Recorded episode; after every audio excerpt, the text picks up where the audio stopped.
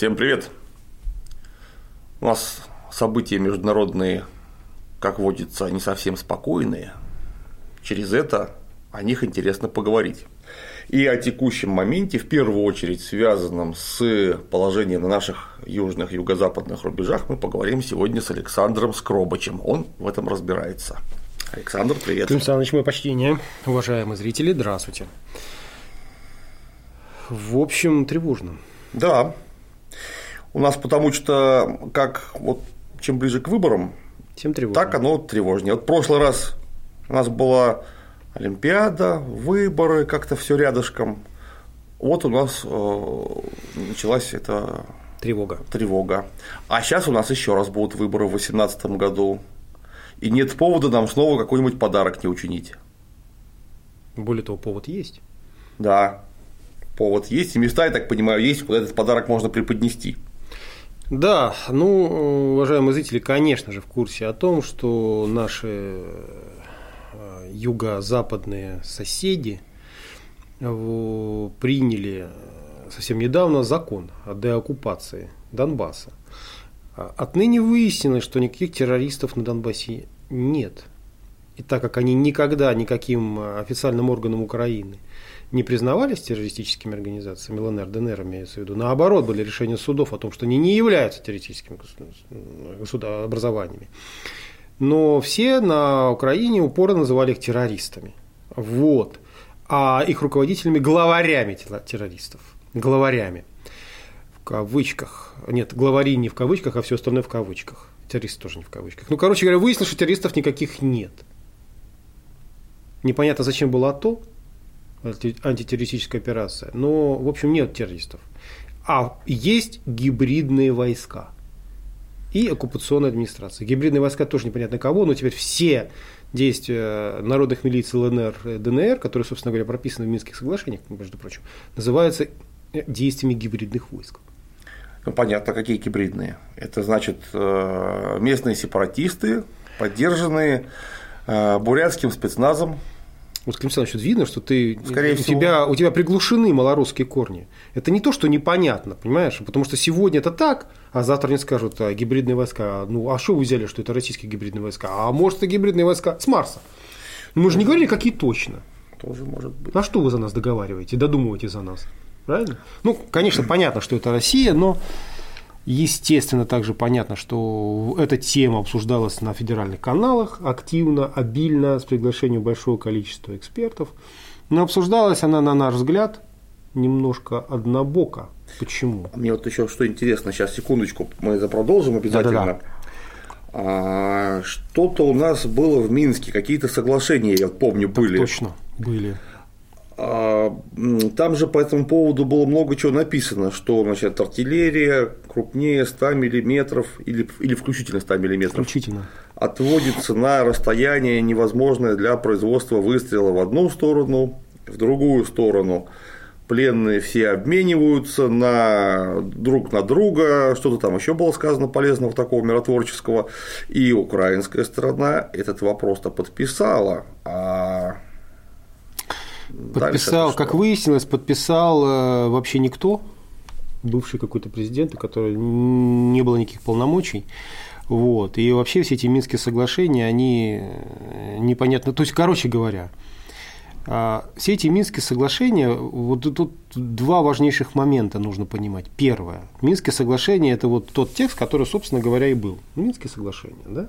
Там есть комплекс мер – ты абсолютно правильно сказал, что все вот это вот есть в этом комплексе мер. Но дело заключается в том, что Минские соглашения, по сути э, своей, представляют дорожную карту, которая начинается в феврале-марте 2015 года и заканчивается в конце декабря, то есть 31 декабря 2015 года.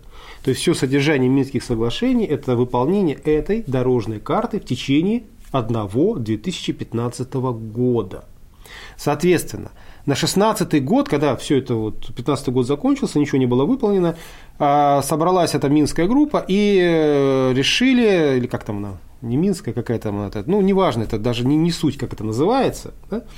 вот, нормандский формат, и они решили, что они пролонгируют, то есть продлевают эти соглашения на 16 год. Но как можно пролонгировать на 16 год план мероприятий на 15 год расписанный? Как это можно сделать? Не внося изменений в текст. Ну ладно, у тебя соглашение за все хорошее против всего плохого. Его можно пролонгировать без всяческих проблем там, на любой другой год. Но когда у тебя, ты берешь ежедневник, да, у тебя там написано план действий, что ты должен сделать, и этот год проходит, как это можно перенести на следующий год? Непонятно. Но, тем не менее, такой хинт, хитрый финт ушами был сделан. А что касается 2017 года, то уже даже такой хитрый финт ушами делать не стали. Понятно, что все эти Минские соглашения, э, они были, каждой из сторон нужны для, для своего. России они были нужны для того, чтобы перенести центр тяжести вот военных усилий в Сирию. А мы об этом чуть позже поговорим, потому что это такой вопрос щекотливый. Почему в 2014 году, так сказать, остановились, не пошли там на Киев, на Львов, на Мариуполь и так далее и тому подобное. Мы об этом поговорим. Вот. Не пошли в силу абсолютно объективных причин совершенно объективных причин, скажем так, имеющих вот не физические основания. Ну, тогда на, на этом нужно отдельно остановиться, пока остановимся э, на обсуждаемой теме. Да, да, да, да, да, конечно. А обсуждаемая тема заключается в том, что это, эти соглашения нужны были России. России нужно было заморозить этот конфликт на, на, люб, на любое максимально длительное время. Естественно, Украине тоже. И, самое главное, эти соглашения были выгодны хозяевам украинской власти. Потому что, как у любого приличного, э, так сказать, у Порошенко есть хозяин. Он не какой-то там безродный, бегает. И... Нет, он у него хозяин есть. Встроен Может... в систему феодальных отношений. Короче, есть красивый ошейник. да. Да. На котором вышито имя Сюзерена и его телефон. Вот. И там написано, нашедшему просьбу обратиться в город Вашингтон. Ну, там адрес. Вот. Так вот, было выгодно. Для чего? А, для того, чтобы все эти в спокойной обстановке, никуда не торопясь, спокойненько подготовиться к следующему ходу. А следующий ход а, заключался а, в следующем. Ну, извините за тавтологию, но вот, вот в чем он заключался. Нужно было обучить, подготовить армию Украины – но для этого вначале нужно было сделать так, чтобы основной отраслью деятельности украинского государства стало производство войны с Россией. Ну, что это из себя представляет? Основная отрасль производства. То есть основные ресурсы идут на армию. Основные ресурсы э, в плане оплаты труда идут туда же. Ну, вот, например, если взять Одесскую область, то там, э, скажем так, э, самые денежные две позиции, если мне память не изменяет, последнюю статистику, это может не самая последняя, но тем не менее, две позиции. Первая позиция называется «работа за границей», это доход примерно там 60-70 тысяч в рублях наших. И вторая позиция – это IT-специалист, доход 25 тысяч наших рублей. Понимаешь, да? Ну, что такое работа за границей? Это просто люди уезжают в эмиграцию за Одесской ну, области, там работают, ну, сам понимаешь, посылают деньги. То есть, понятно, что с оплатой труда там тяжко. Вот. А ты можешь пойти, заключить контракт, и по контракту, ну, скажем так, служить в АТО, принимать участие в АТО, и у тебя будет просто шика-шика-шоколад. Во-первых, тебе дадут новую красивую форму. Вот. Во-вторых, тебе будут платить со всеми выплатами где-то порядка 23-24 тысяч рублей в месяц рядовому солдату. Ну, на наши деньги. Офицер там может там 50-60 получать да, тысяч рублей в месяц. Для Украины, ну, командир бригады, да, там офицер-капитан, может быть, 40. Да, для Украины это огромные деньги. Это просто чудовищные деньги на самом-то деле. Вот. Ну, плюс ко всему, плюшки какие? По возвращению тебе там положен там, участок земли, там, ну, такое все прочее. Льготы, как ветерану боевых действий. Ну, плюс, когда ты там, ты можешь там кого-нибудь изнасиловать. Это же всегда приятно. Вот. Что-нибудь украсть. Ну, например, ворота, как они это любят. Не ворота снимают и увозят. Да? Ограбить кого-нибудь, зарезать. Вот, ну, застрелить. Потому, потому что там не Сталинград, насколько я понимаю, далеко. Конечно, конечно. Они теряют самые жаркие месяцы, ну, вот, декабрь вот, 2017 года, они потеряли там по всем причинам в зоне АТО, то есть по боевым и не боевым, что-то там порядка что-то там около 40 человек убитыми, умершими. Да? Вот. Понятно, что когда там в зоне АТО 60-70 тысяч стоит реально, ну, на двух линиях обороны, ну, на первой, предположим, 50, да, и ты теряешь 40 человек в месяц, это вообще ни о чем. То есть это ощущение, что ты работаешь трудишься. Да, труд опасный, но у нас, извините, он на кольцевой можно разбиться легко. Не, ну, ну это, не, к сожалению, ни для кого не секрет, что даже очень хорошо организованная армия во время масштабных учений, куда вовлечены тысячи человек, э, несет потери.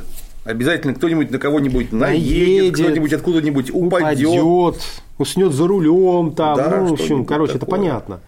Ну так вот, но это все дело как бы оплачивается и создается почет. Фильмы про это дело снимают. То есть, в принципе, как бы работа такая хорошая. На воздухе с людьми, да, рискованная, но оплачиваемая.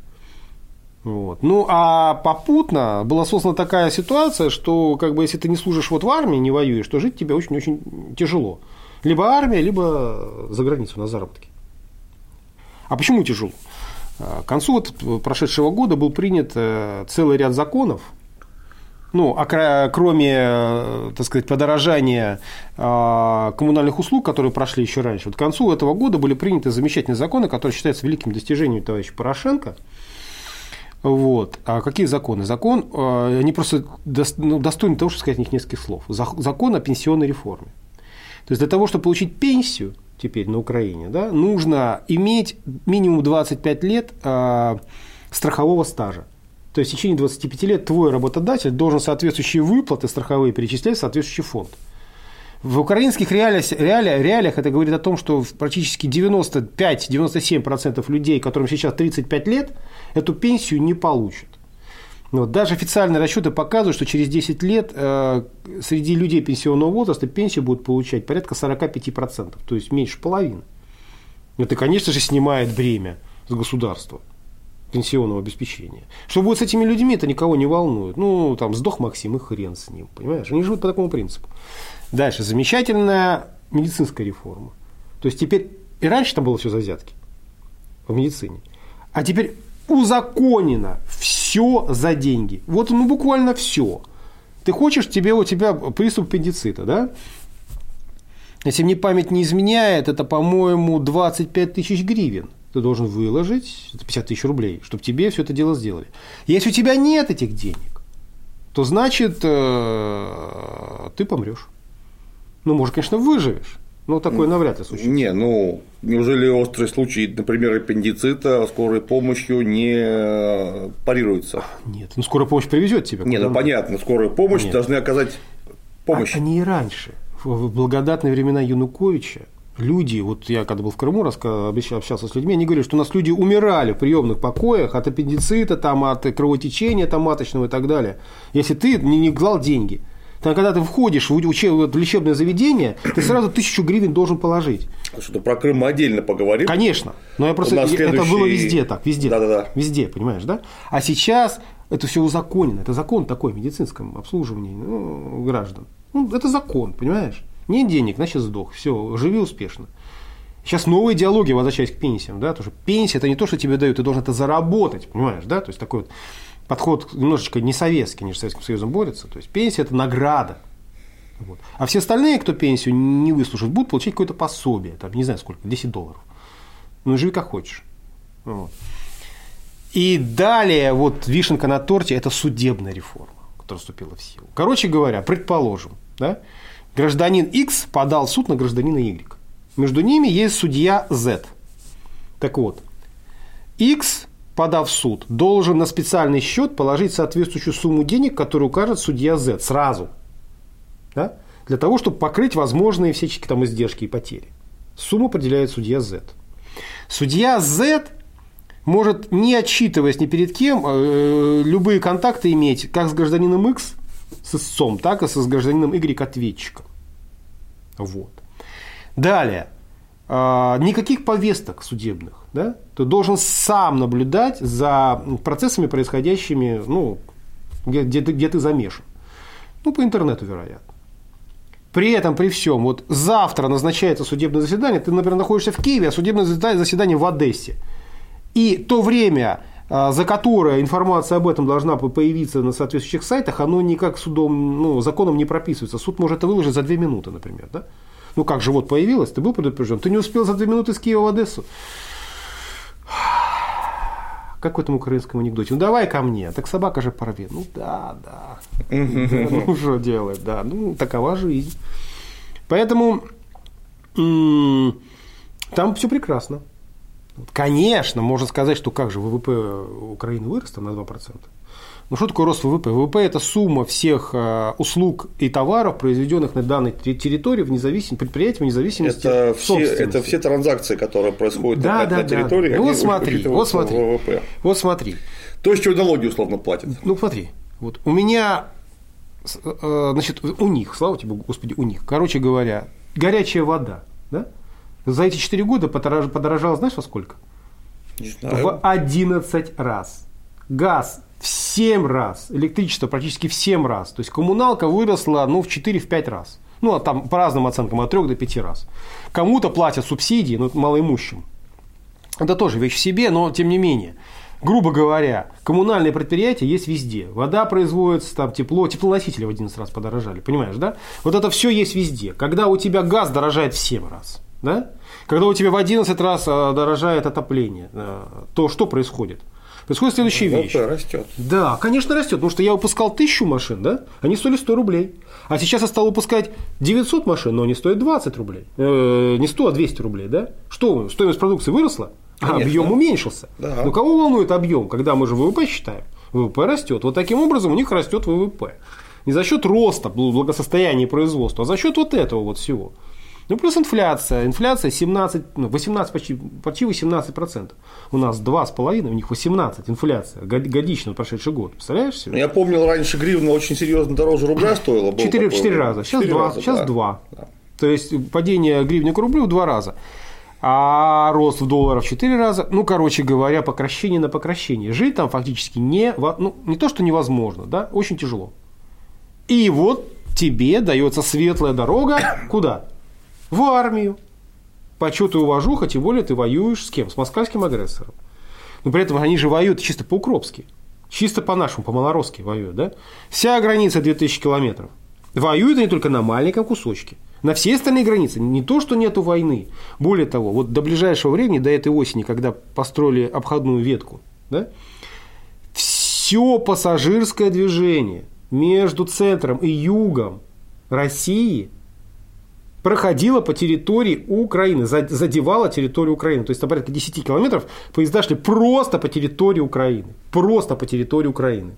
Не по границе, они около 20 километров шли по границе. А вот около 10 километров просто по территории Украины. Северней станции Черткова. А на станции Черткова граница шла просто по перрону.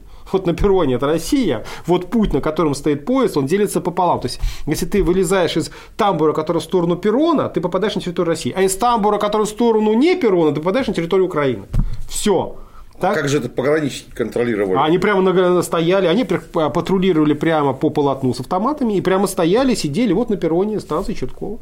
Все, кто проезжал, в том числе самый прикол, что по единому билету э, в сторону Крыма, то есть там Анапа, Краснодар, весь этот туристический поток шел через территорию Украины. И они спокойно, так сказать, э, все хорошо было. Но при этом они с нами люто воевали. Жутко. Там киборги, э, как там еще, там другое название пидорги, ну, это можно вырезать, но тем да. не менее. Гробики, гробики. Они люто обороняли Донецкий аэропорт 242 дня. Понимаешь, да? Жутко убили весь бурятский спецназ. Все конно-водолазные войска уничтожили. А при этом пассажирское движение в Крым, которое вы отключали от электричества, все, все, шло через вашу территорию. И вы делали что все хорошо. Так вот, теперь, теперь, когда появился новый закон, новый закон, фактически появление этого закона означает только одно – это объявление войны России, нашей стране. Фактически. Когда тебя государство называется государственным агрессором, а соответствующая а, территория оккупированными, что это значит? Это фактически объявление войны, и уж совсем точно да, это списание в утиль всех этих Минских соглашений, которые были мертворожденными. Почему это был, это был такой документ, что каждый, читая его, мог вынести тот смысл, который ему был выгоден. Понимаешь, да? Так написано расплывчато было. Я думаю, это может быть специально или в торопях, не знаю. Ну, Но- в торопях такие документы не пишутся. Это, во-первых. теперь- Во-вторых, там же пишут люди после дипломатических академий, их же там специально обучают. Зна- Значит, специально так написали. Каждый читал то, что хотел.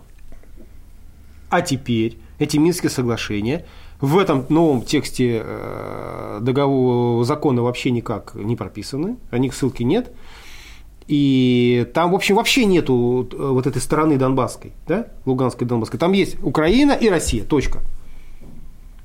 Для чего это надо? Ну, многие спорят и говорят о том, что пойдут они в наступление в Новороссии, не пойдут, э, и разные оценки, если пойдут, то что будет? Вот. Ну, есть оценки, соответственно, господина Стрелкова-Гиркина, который говорит, что там два дня и все будет кончено. Ну, украинцы победят. Да, понятно. Есть оценки глубоко уважаемого, я лично с ним знаком, Саши Сладкова, который как-то сказал, что там трое суток продержится всего лишь на все. Ну, может быть, не знаю. Ну, я лично своих мнений высказывать не буду, но для меня понятно, что, э, конечно же, Россия не останется в стороне. И она вмешается в это дело. Есть, конечно же, соответствующий план. Они, конечно, не озвучены, не озвучиваются и правильно делают, что не озвучивают их. Но я уверен, ну, по крайней мере, все говорит о том, что должно быть именно так. Но учитывая, что там сейчас у нас на границе а, развернуты части, ну просто потому что там же у нас вот за той стороны границы там нешуточная стрельба идет, поэтому естественно там за Ростовом у нас части развернуты. Когда едешь на машине, они незаметны, эти части. Ну как э, Может же- быть, это и к лучшему. У нас же масса граждан э, Малороссии, Украины э, как-то вдруг случайно оказалась на территории России проживающими, но при этом крайне эту Россию не любящие.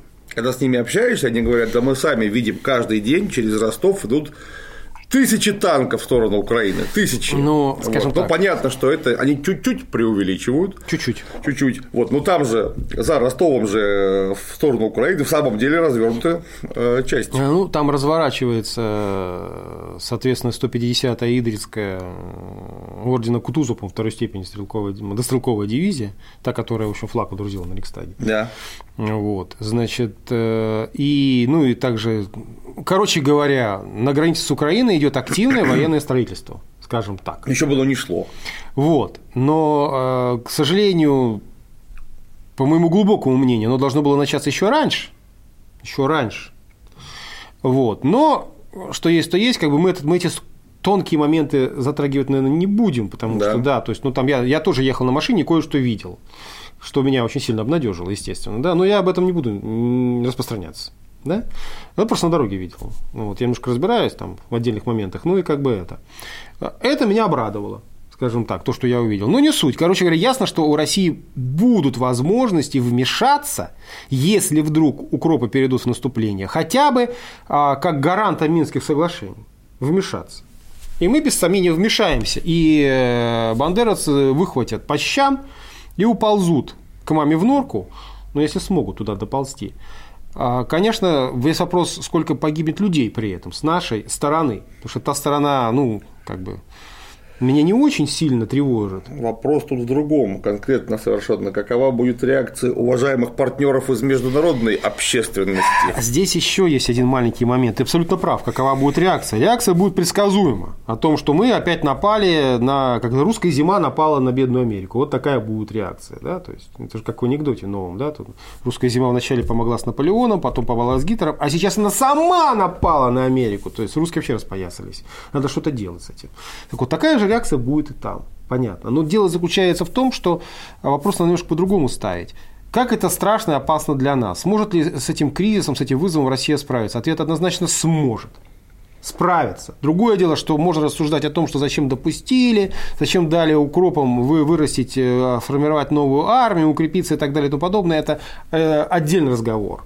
Ну вот. Но Какие бы они ни были сильные, если они сейчас попрут на Донбассе, мы с ними справимся. Весь вопрос, конечно, сколько положим э, жизни за это, да? как, как много погибнет мирного населения, и как долго это все будет длиться, это отдельный вопрос. Ну, ну, мы справимся.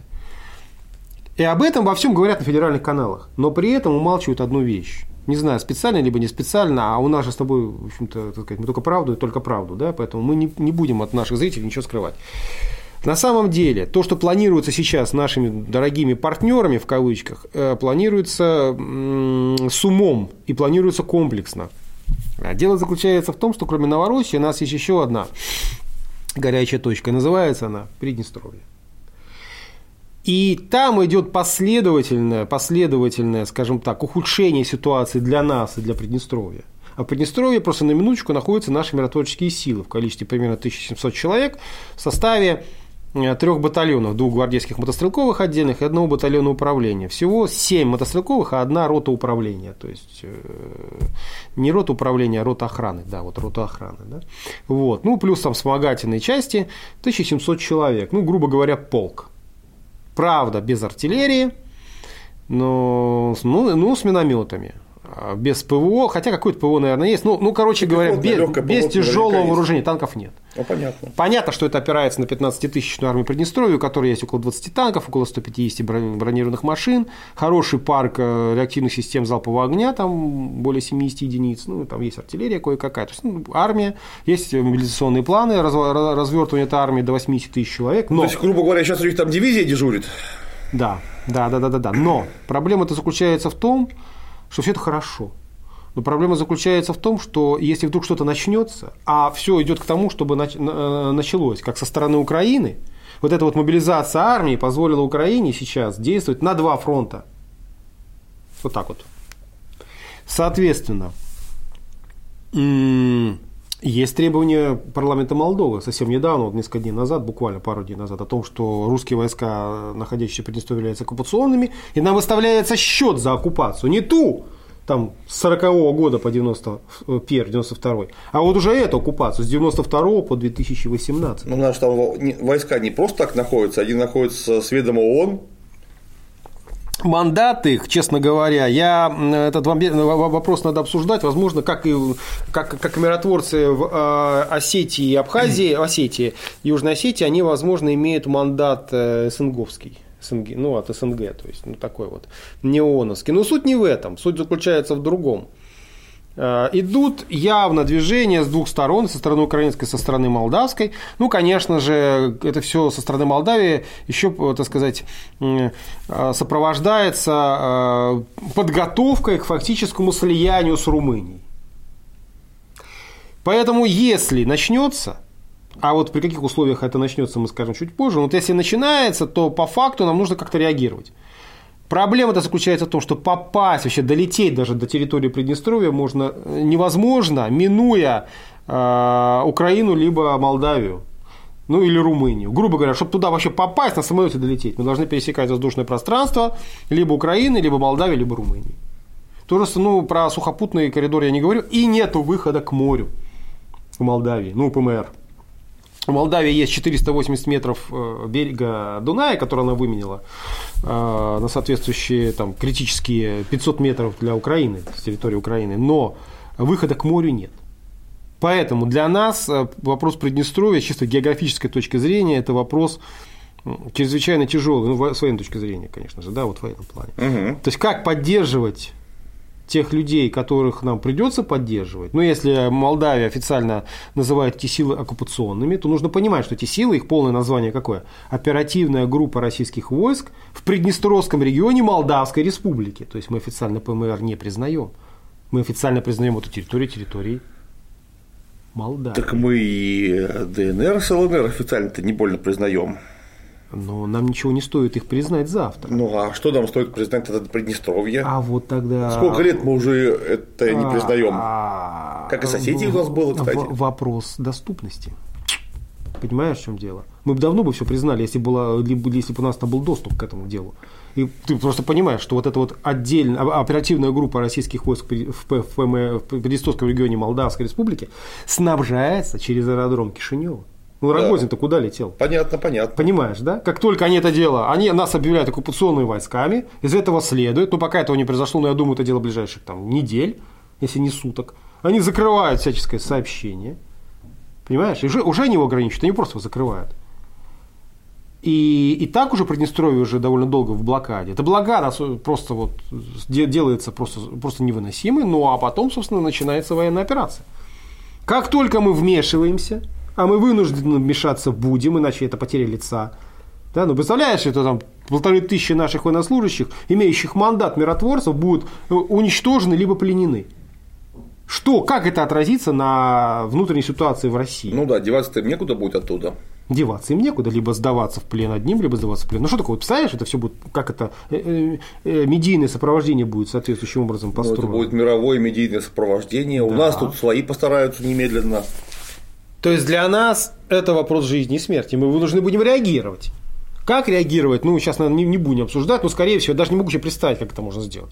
Но, скорее всего, авиационные удары наносить, но тогда пересекать воздушное пространство Украины, где будет выставлено огромное количество, ну, почти все зенитные средства, которые у них там есть, ну, либо половину точно выставят. У них там есть кое-что. Да, это отдельный разговор, что из себя эти зенитные средства представляют, как их преодолевать, все это можно сделать. Но по факту это будет, опять же, нападение на Украину. Ну, правильно. Пересечение суверенной территории. Да, да, согласия. да. По нам будут пулять зенитно-ракетные комплексы, там из 300 ПС, либо э, ПТ, да, либо там БУК М1 понимаете, мы будем их глушить, даже если не будем по ним применять противорадикационные ракеты, мы будем их глушить помехами, соответственно, они будут по нам стрелять, там из 100 выпущенных ракет, может, она и попадет, э, собьют, будут сбивать наши самолеты, тогда это война.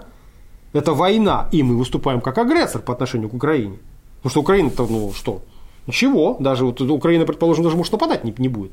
Молдаване пойдут. У них, конечно, маленькая армия, но румыны им помогут. К чему это приведет?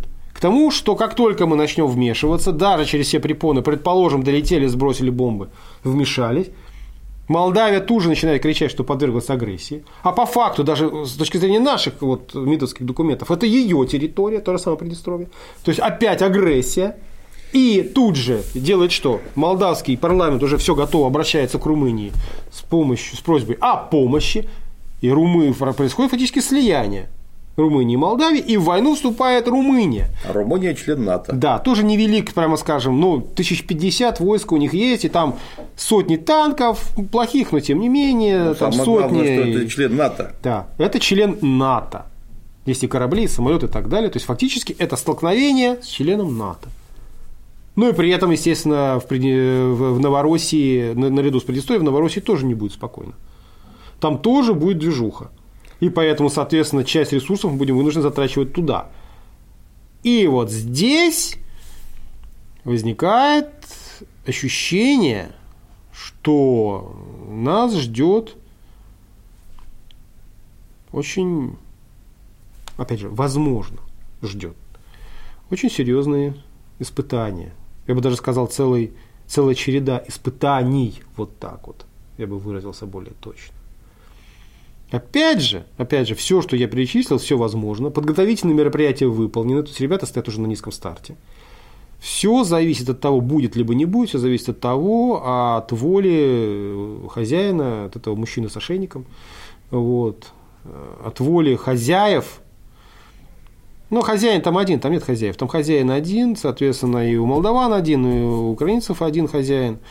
Сейчас они, конечно, будут жутко обижаться, что кричат, что они там такие все. Но по факту мы, в общем, понимаем, может быть, я грубо выражаюсь. Если кого-то обидел, извиняйте, извините, извиняйте, братцы, но по факту ситуация настолько тревожна, что здесь не до политеса.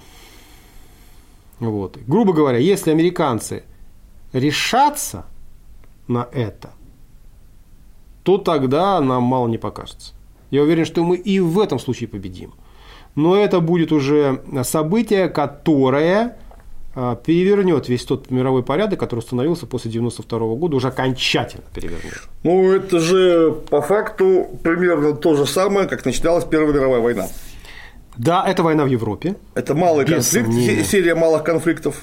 Да, да. Ну, она же в 13 году началась, ты помнишь? Да, конечно. Да, да, даже в 12 по-моему. Это Балканский кризис сначала. Это 12 год или 11 12 по-моему. Да. 12 да, в 12 да. закончился.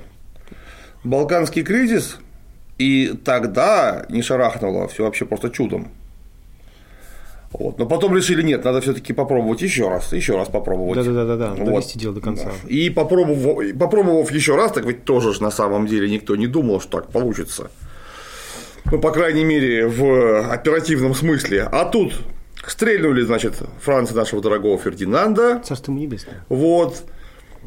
Австрия выступила с ультиматумом Сербии, что значит сербская полиция отстраняется от расследования, все расследует австрийская полиция. Сербия не согласилась, потому что ну, это было ну, просто полная потеря, потеря суверенитета просто. Что значит, к тебе приехали чужие люди расследовать преступления на твоей территории. Это не, не годится никуда. Вот, наши заступились. А, Австрия выдвинула ультиматум Сербии, наши заступились за Сербию и объявили мобилизацию. Немцы попросили нас не проводить мобилизацию, потому что тогда и им придется проводить мобилизацию. Мы отказались, немцы провели мобилизацию, ну и тут же немедленно Франция была вынуждена вступиться, потому что она же тоже как бы союзник некоторым образом, а никто не знал, что э, еще и англичане союзники французов, потому что у них союз был тайный. А вот раз еще и Англия присоединилась, ну и все. Это же буквально все в течение недели посыпалось, как эти доминошки, выстроенные в ряд. Ну вот сейчас нас фактически загоняют в ситуацию, в которой оказалась Сербия после сараевских вот этих вот выстрелов, понимаешь, да? По факту нас загоняют вот в этот угол. И это все не какие-то наши фантазии, это все вот эта реальность, это все очень и очень серьезно. Я думаю, что на федеральных каналах специально не нагнетают жути, хотя все прекрасно понимают. Потому что и события Приднестровья, и события в Новороссии, без сомнения, связаны, идут тандемом, это однозначно. И Украина будет участвовать и там, и там как я так, ну, как я полагаю. Хотя, может быть, будет что-то похитрее сделано, но по сути, по сути, а, мы оказываемся заложниками чего? Я тебе скажу, чего. В отношении Приднестровья мы оказываемся заложниками исключительно своей нерешительности. Конечно. За 25 лет – же ну, не сделал, ну ничего вообще не сделал. Ну, Полк ко- ввели усиленно. Кое-что было. Нет, мы не то, что это что-то вводили, мы оттуда 25 лет усиленно все выводили. Я имею в виду, оставили полк там. Ну, да, оставили, вот. да. Ну просто выводили оттуда все. И ну главное, это не в этом. Если бы Приднестровье было бы признано нами, как независимое государство, то разговор бы был бы совершенно другой. Другой разговор бы был бы. Ну да, Конечно. потому что никто не смог бы сказать, что мы там оккупанты. Не, тогда бы вот этот момент, э, когда мы сейчас начнем реагировать, мы начнем фактически агрессивную войну, ну, с их точки зрения, да, против Украины и Молдавии. Не, ну это по всем международным законам, если мы признаем какую-то землицу да. территории, официально признаем другого государства, и почему-то там стоят наши войска, когда это государство просит эти войска удалить, удалить. мы не удаляем, мы являемся беспринципным агрессором. агрессором. Все. Зная, что мы делаем да. нехорошо, да. мы продолжаем делать нехорошо. Нехорошо. Усугубляем. Да. Вот это просто блескучая победа нашего Министерства иностранных дел. Просто блескучая. Вот надо суметь вот так вот загнать ситуацию вот до такого тупика. Так это не Министерство иностранных дел. Министерство иностранных дел делает то, что ему прикажут. Ты знаешь, у меня так высоко палец просто не поднимается. Да? Потому что и Министерство иностранных дел, и Министерство обороны, они самостоятельные субъекты, что Да ли? нет, конечно. Ну, на самом деле, конечно же, мы сейчас касаемся такого тонкого момента. Не под выборы это надо говорить, но мы всегда говорим правду. Да. Только правду. И скажем правду в этот раз. Не, не будем таить перед нашими зрителями наше, наше мнение. Я, по крайней мере, вот, не хочу этого делать. Без сомнения, э, нашим, э, скажем так, руководством было допущено две э, чудовищные ошибки. Как говорил Толеран, да, это, это что это? Это не, что там, не преступление, а ошибка, это хуже. Это да? хуже, чем преступление, это ошибка. ошибка. Так вот, было хуже, чем преступление, ошибка. Первая ошибка – это признание товарища Порошенко да, президентом уважаемым Украины, партнером. уважаемым партнером и, и высказывание по поводу того, что мы всегда его поддерживали, будем поддерживать. Я не знаю, что должно быть в голове у человека, чтобы такое говорить. Ну, потому что это, это уже не хитрость, это, это, знаете, это не кого-то обмануть, это, это уже себя обмануть. Нет, я думаю, что, скорее всего, это сделано было специально, исходя из каких-то конкретных интересов, которые, возможно, мы просто не знаем. Ну, может быть. Может Они быть, мы. Может быть, не, не, общий, не, не шибко общенародные эти интересы. Мелкие сошки, о которых нам неведомо знать о том, что там, так сказать, происходит, то на самом деле признание вот этого человека, значит, э, законно избранным президентом Украины, мне кажется, При это было. Потому что у нас в гостях гостит законный президент Украины, который только что не, да, не излагал никто. Не излагал, ну, согласно да, Конституции. Да, ничего. ничего. Там Конституция, на... до сих пор нет решения Конституционного суда об устранении Юниковича. До сих пор. А без его решения его невозможно устранить. Это просто нужно понимать. Не, ну это просто фактически мы признали мы стали соучастниками, уважаемым... с точки зрения международного права, мы стали соучастниками государственного, государственного переворота на Украине. Точка. Теперь, когда мы в этих же Минских соглашениях признали ДНР и ЛНР территорию Украины, когда даже мы тут начнем рыпаться, то с точки зрения международного права мы опять тоже агрессор. Нужно быть очень умным человеком, чтобы так загнать себя в угол. Ну это же, ну просто, это же было на поверхности. Как так можно было сделать, я не знаю. Ну а что касается Приднестровья, то тут как бы нашу нынешнюю власть винить тоже сложно. С другой стороны, эта нынешняя власть у власти находится с 2000 года, 18, ну 17 лет. За 17 лет можно было порешать? Не порешали. И вот сейчас, и вот сейчас, э, честно говоря, хитроплановцев, э, хитроплановцам э, что-то защемили. Ну, многие говорят, что вот мы используем такую лексику, там я в частности, да, что там вот такую нехорошую, да. Но в данном случае я не нахожу лучшей аналогии. И нас ждет либо позор, либо большая кровавая война. Вот. Опять же, подчеркиваю, если, если люди из славного града на холме Вашингтона решат, что, ну, пора, пора, клиент созрел. Ну, что ж тут можно сказать? Тревожно. Тревожно все это очень.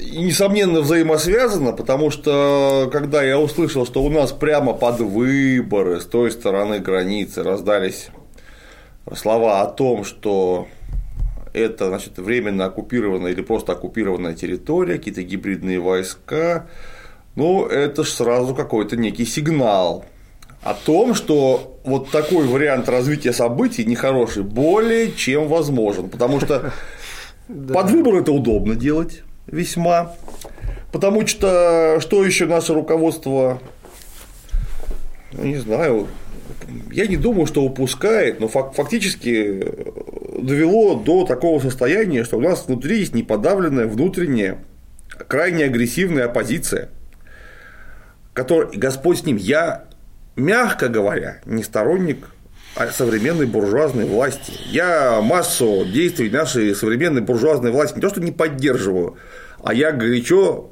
э, против них протестую. Но если посмотреть на ситуацию с ее стороны, сами себе, можно сказать, пригрели, создали целую толпу людей, которые агрессивно их не любят и продолжают их кормить. Это деятели культуры, которым выделяются миллионы долларов ежегодно, просто миллионы. Из бюджета. Из бюджета руками того самого государства, против которого они напрямую работают, вообще не скрываясь. Это политические деятели, так называемые, которых я обычно считаю крайне несмешными клоунами, типа Навальнера и Ксюш Собчак, которые то, ну, я не говорю, что это именно они, я говорю типа, которые готовы в любую секунду вдруг выволочь на улицу какие-то там тысячи человек. Несовершеннолетних. Так какая разница? Кого, разница есть. Кого угодно. С точки зрения Уголовного кодекса разница есть. Нет, я имею в виду в смысле результата разницы никакой. Mm. У нас Это да. Выделяются, при этом у нас выделяются деньги на каких-то якобы провластных, совершенно непонятных людей, типа наших этих ночных волков мотоциклистов. Да бог с ними, с ночными волками. Нет, ну я говорю, я говорю, к примеру. Ну, молодую гвардию какую-то там в коричневых да, одеждах. Вот только хотел сказать. Юген, какая-то, какая-то молодая гвардия, хотя у нас только что были эти самые Бред какой-то. Наши, идущие, да, едущие да. вместе, вот. Едящие вместе. Едящие вместе, чтобы не сказать хуже. И это все вместе собирается в какой-то такой снежный ком, который понятно, что может закончиться каким-то очень большим бабахом, если будет снаружи вот то, о чем мы сейчас говорили, когда придется то ли как-то выводить войска из Приднестровья. Что делать? Ну, это просто нереально. Что делать нельзя просто. Ну, а, а людей тут бросишь? А с другой стороны, людей бросать нельзя. И при этом у нас оккупирована территория ДНР, начинается, если вдруг, не дай бог, канитель на Украине и в Приднестровье одновременно, у нас при помощи засылки ну, там нескольких э, десятков миллионов долларов э, через границу, буквально, ну, какой там через границу, по Сбербанку просто нам перешлют тут денежек немножко. Да-да-да. Вот все эти самые оппозиционеры, так называемые, они очередной раз прямо под выборы выволокут очередных там 30 тысяч людей на улицу в Москве, и это все вместе создаст феерический кумулятивный я эффект. Даже, я даже знаю, какие лозунги там будут. Остановите агрессивную войну. Путин стоп. Ну, там не будем, короче, давать ему. Путин ну, стоп, агрессивную войну, потому что еще спасите людей. Спасите людей. Да, ну... Детей, детей. Детей и госпиталь. Ну, это понятное дело, но проблема-то заключается-то в чем? Проблема заключается в том, что когда вы беретесь управлять государством, в котором живет 150 миллионов людей и еще миллионов 30 вокруг брошенных, мечтает там жить, вы должны хоть чуть-чуть, хоть иногда думать. Ну, конечно, нет, может быть, мы какие-то там э, э люди, которым не дано узнать вот э, каких-то там э, высших знаний, и мы что-то не понимаем. Тогда, ну тогда извините, пожалуйста. Да? Я... Но как-то слабо я в это верю. Я, я, честно говоря, всегда вижу, что есть в любой действии любой власти есть два составляющих. Деньги, два, составляющих, деньги, два да? составляющих момента. Первое – это составляющая экономическая, вторая – составляющая политическая. Если составляющая политическая носит как объективный, так и субъективный характер, то есть в политике всегда есть какие-то группировки. Так было и будет всегда, пока есть государство, в принципе у каждой группировки есть какие-то свои интересы. И эти политические интересы могут далеко не всегда совпадать друг с другом и с объективными интересами всего государства. Согласен, Они могут конечно. тащить друг друга в разные стороны. И вот об этом мы точно ничего не знаем, потому что нам не докладывают, не долаживают. Не говорят, в общем. А вот экономические интересы, они объективны. Я имею в виду не интересы группировок, а интересы страны. Они совершенно объективны. И вот тут вступает в дело всегда классовый момент, который является вообще двигателем развития или, соответственно, торможения любого государства длинной эпохи э, этого самого классового государства, то есть времени эксплуататорских э, режимов, будь то феодализм, рабовладение или современный нам капитализм. Соответственно, никаких долгоиграющих проектов а, совместно с людьми, которые собираются устроить некое подобие или настоящую революцию, как это собирались сделать в ДНР и ЛНР, быть не может. Это противоречит классовому интересу буржуазной власти. И поэтому их не будут поддерживать никогда, даже если это э, загонит их самих в очень неприятную политическую ситуацию. Потому что, может быть, она кому-то неприятна, а с другой стороны, в это же время кому-то другому в том же самом государстве Она вполне приятна. приятно. Вот. Ну а так как мы, опять же, под ковром не видим, что происходит, мы не знаем конкретно, вот кому такая ситуация может быть выгодна лично, а кому она наоборот категорически невыгодна, а кому по барабану все. Просто я не могу сказать, что у нас во главе страны сидят какие-то конченые болваны, которые занимаются вот такими вот вещами, которые э, доступны там человеку к там, третьему, четвертому курсу вуза уж точно, если не совсем полный дебил. А значит, это делается просто потому, что это кому-то выгодно, целенаправленно. Вот такие у меня мысли. Это мысли еще более тяжелые, чем мысли, которые, так сказать, есть у меня. Почему? Потому что это значит, что ничего нас, хорошего точно не ждет. И честно говоря, мы, конечно, не, не знаем, э, так сказать, секретных планов, да, наверняка они есть, наверняка они есть, их не может не быть, потому что Конечно, если их есть. нет, то тогда, ребята, нам уж точно конец. Не, но если есть интересы, то есть и планы. Как, я как, думаю, же, как же иначе? Я думаю так. Но все-таки я, я сейчас речь веду о планах военной поддержки соответствующего контингента в Приднестровье. То есть он должен быть этот план. Не, ну тут, Обязан. тут, опять же нам не докладывают. Ну нам не докладывают. Но если мы... его нет, я очень сильно удивлюсь. Я, я, я, я, не то, что удив... я не то, что удивлюсь. Я, наверное, может быть, даже не удивлюсь, но мне станет совсем совсем грустно. Вот. Но надеюсь, что он есть. Но дело в том, что просто взгляд на карту говорит о том, что, ну, я не знаю, они же там не, не, не пророют, как мы с вами предполагали, совсем недавно подземный ход. Метро в Приднестровье. Метро. Правильно, не пророют. Вот. И то рыть его придется, так сказать, через вражеские земли. Ну, вот. Грубо говоря, а, наше государство по воле наших геополитических врагов в ближайшее время может оказаться в очень интересном положении. Да, потому что ход-то за ними, мы не знаем, что Конечно, ход именно за ними. И уже все, они сделали все подготовительные мероприятия. Просто простая оценка этих подготовительных мероприятий говорит о том, что может последовать дальше. Последует или нет, не знаю. Но я предлагаю закончить как бы этот разговор э, вот на какой ноте. Будем молиться и надеяться на то, ну, кажется, им богам, вот, будем надеяться на то, что все-таки наше Отечество благословенное сумеет из этой ситуации как-то выкрутиться, желательно без большой войны и без большого позора. Надеюсь, что там, так сказать, власть имущие Вдруг они нас смотрят и подумают, а, блин, а действительно, а, собственно говоря, почему бы нет? Ну, может, мы слишком много себе мним, конечно, я не знаю, но тем не менее, это нас волнует. Мы высказали это на суд наших зрителей. Если это поступит каким-то сигналом для кого-то, будем счастливы. Но надеюсь на, на то, что уже все схвачено и за все заплачено, как говорится, да. Надеюсь на то, что ну, наш сигнал как бы это такой крик караул, когда уже, уже все как бы все, все, все, все хорошо. Но что-то мы об этом не знаем. И широкие слои наших зрителей тоже об этом не знают. А беспокойность у нас есть, ибо все начали тревожно. Тревожно, так точно. Тревожно, тревожно к сожалению, быть не перестает. Но мы высказались, а вы думаете.